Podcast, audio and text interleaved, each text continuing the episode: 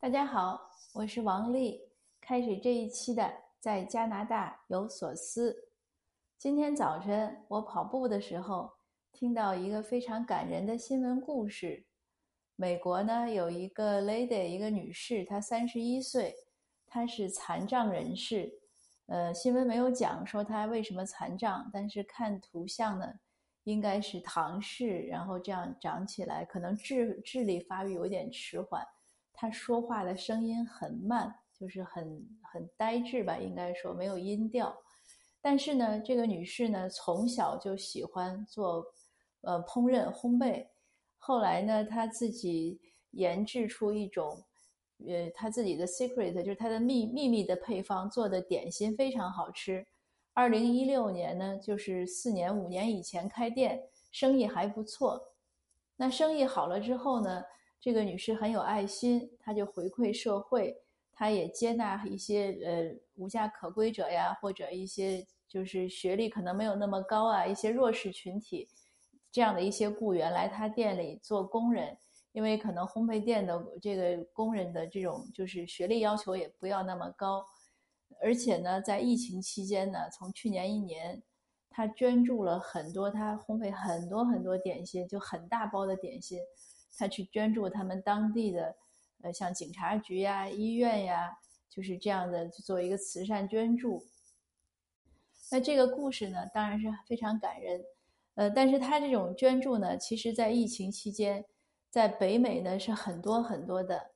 我这几天就是最近我看到新闻，从大概十一二月份看到的新闻就有，像呃加拿大在安省那边有一个青年，他做什么呢？因为冬天了，安省今年很多无家可归者，疫情期间失业。就付不起房租，就无家可归了。这个以前我们也讲过，很多白人，呃，或者一些其他族裔的人，他们不习惯存款的，所以没有存款，只要没有收入，他就麻烦。所以，但是安省冬天是很冷的。那这位青年呢，就去 Home Depot 建材店买了那种就是应该是木板吧，板材，我看看起来像，他就用他们那些板材钉了很多简易的小木屋。呃，加了一些保暖的设施，这样呢，他就拿到外面去送给那些无家可归的人住。他的故事一出来呢，呃，很多人也给他捐款，他就说他就可以钉更多的木屋。那美国呢，有一个有一家人呢是订课桌，订课桌送给需要的社区的人，或者总之他们在社交媒体上发消息，你谁需要就过来取。他们订很多课桌，呃，当然这个美国的好像这种家庭赤贫的状态要很严重，呃，我也不懂为什么很多人家这种课桌什么，就是孩子学习的桌子都没有，呃，也是因为很严重呢。还看到一个美国美国的老师，他说他已经连续很多年都在周末的时候给他班里的贫困的学生准备饭，就准备午饭。因为他说有一次他可能刚上班不久，有一个周五的中午，因为他们学校是中午是供免费午餐的。这个说起来也是这样，当他一个学区就是这学校周围的那些学生可能收入啊什么家庭收入都不太高的时候，有些学校呢就会供免费午餐。为什么要集体供免费午餐呢？因为呢，据说是不希望那些贫困生感到自卑。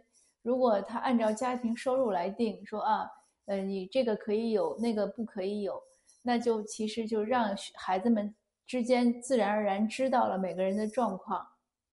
那为了避免这些状况呢，很多学校呢，像加拿大也是，如果供应免费午餐呢，是集体都供应。那像我们这边倒是，像我们所在的这个城市呢，倒是没有这样。我知道像本拿比有些学校好像是供。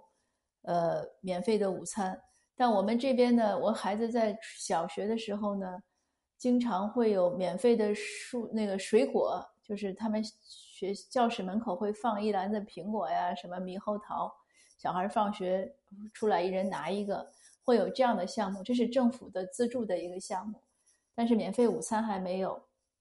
那说回到那位老师，他就是看到周五的时候，他有一有一个学生吃的很多。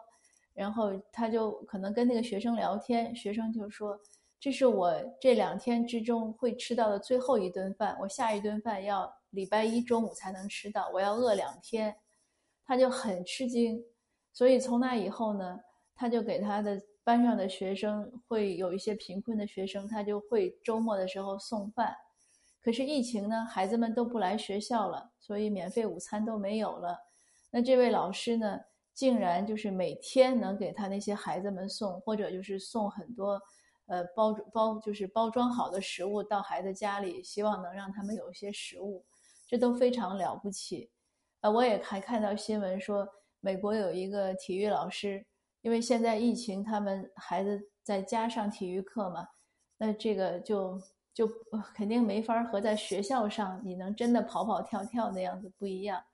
那这个老师呢，就挨着去他每一个学生家里，去面对面的给每一个学生上私教的体育课，也是非常感动的。那加拿大呢，我还看到有一个小女生，她自己是癌症康复之后呢，这个圣诞节就上一个圣诞节刚结束的圣诞节呢，之前她和她妈妈。呃，他们买了，准备了很多份，大概成百上要几百份的礼物，就都是包好的。他很辛苦，他包的非常丰富，有有像毛绒玩具啊、什么零食啊、什么，就一份一份的礼物包好，就是拿给他们当地的儿童医院的孩子们。那还有呢，东部区有一个呃夫妻两个开的餐厅。疫情期间呢，他就也是因为冬天了，他就免费招待无家可归者。你只要进来，你可以吃，你不付钱都可以。那周围的居民呢，也捐很多衣服给他们。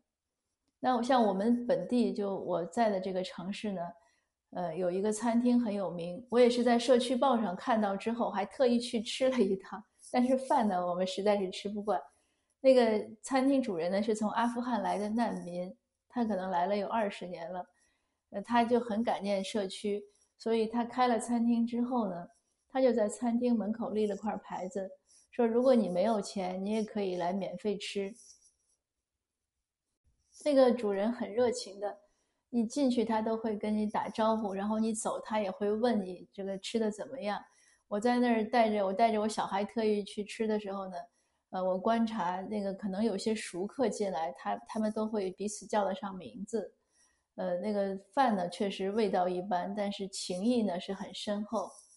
这样的事情说起来就特别特别多，因为这边的新闻，呃，每天它结束的时候呢，它都会尽量放一个暖心的故事，来激励这个，因为确实是疫情这个太难熬了，要给大家励励志，给一些阳光的信息。其实，在中国国内也很多，我也读到过一些，像那个武汉那个著名的快递小哥，在疫情的在武汉封城的时候，给呃医护人员送午餐，是吧？那个是特别有名的。还有武汉的咖啡店，给医护人员送咖啡，这类的事情呢，真是我其实年前呢也想做一期节目，就是专门说一下这些故事。标题我都想好了，就是叫做叫什么叫有人悄悄的爱着你，但是我我又怕讲的太煽情，自己会流泪，所以一直也没有勇气来讲。不过今天呢，说到这个，我刚才最开始讲的那个三十一岁的女士，呃，残障的女那个人士开烘焙店，那就顺便呢把这些好人好事呢都分享一遍。呃，那说回到我开始的那个故事。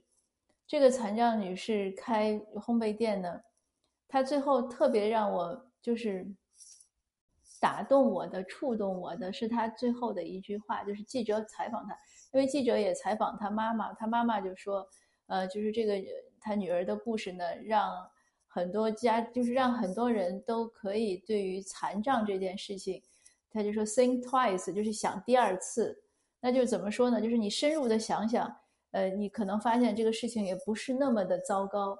那其实这个话呢，说给很多残障人士，也说给他们的父母，因为把这样一个小孩养大呢，确实可能花的心思要更多。那这位女士她最后说了句什么呢？她说：“你不要总是 focus on，就是不要总是考虑到，就关注到你你的不能做什么，你的 disable dis 呃，就是它的翻译就是说你的残残障性，你不能做什么，你要考虑到的是你能做什么。所以这句话当时我还在跑步，那跑得比较稳，没有从跑步机上跌下来这次，但确实是给我很深的触动。我就在想，在听过这句话之后，我一直就在想。他这句话呢，不仅是对残障人士，其实对普罗大众也是一样的。每个人都有自己的优劣，有自己的长板，有自己的短板。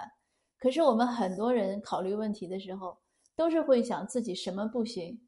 比如说，很多人想移民，都会问我说：“哎，我想移民。”然后说：“哎呀，我英语不好，怎么办？”那你可以学呀。呃，或者有人说我英语不好，我过来能不能找工作？那要看你的你的其他的能力，对不对？你的聪明才智，你的勤奋，所以呢，就是给我们很多启发，就我们不要经常盯着自己什么不行。你盯着什么不行呢？你就在给自己泄气，那你就找不到出路了。可是像这位女士呢，他虽然可能智力也许发育迟缓，那说话可能很慢，但是他可以做烘焙，就是他可以做得很好。他喜欢做烹饪，这就是他的长处。他找到了，并且做得很好，就发光发热，还给社会带来很多机会，给人们带来很多温暖。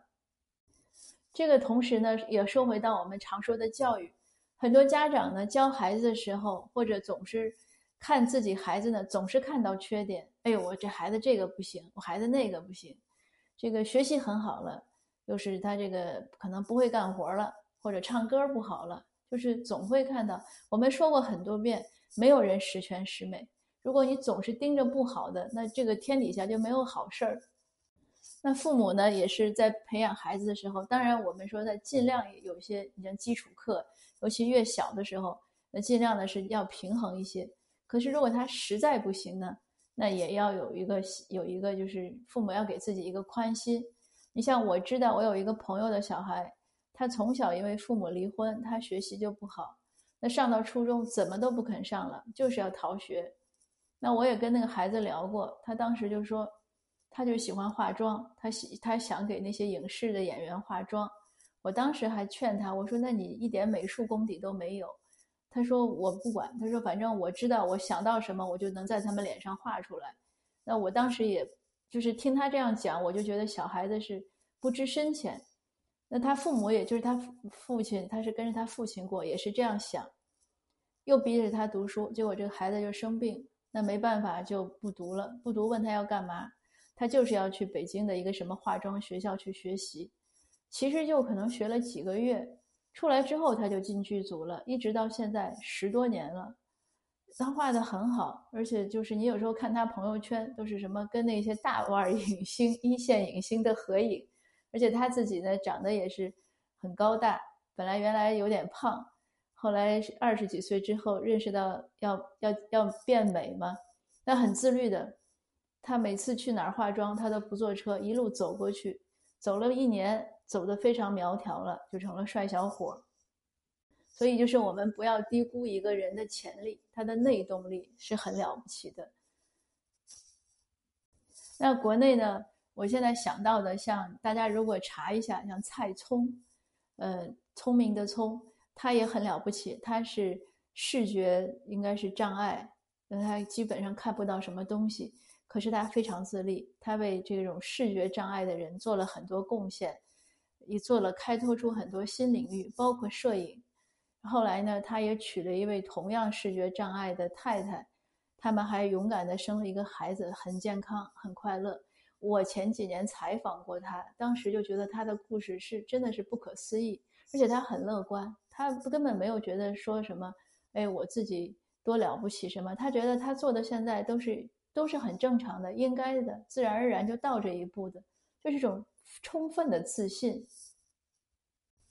那今天呢，分享呢就到这儿，也就是呃，还是祝福大家，我们一起来看到自己能做什么。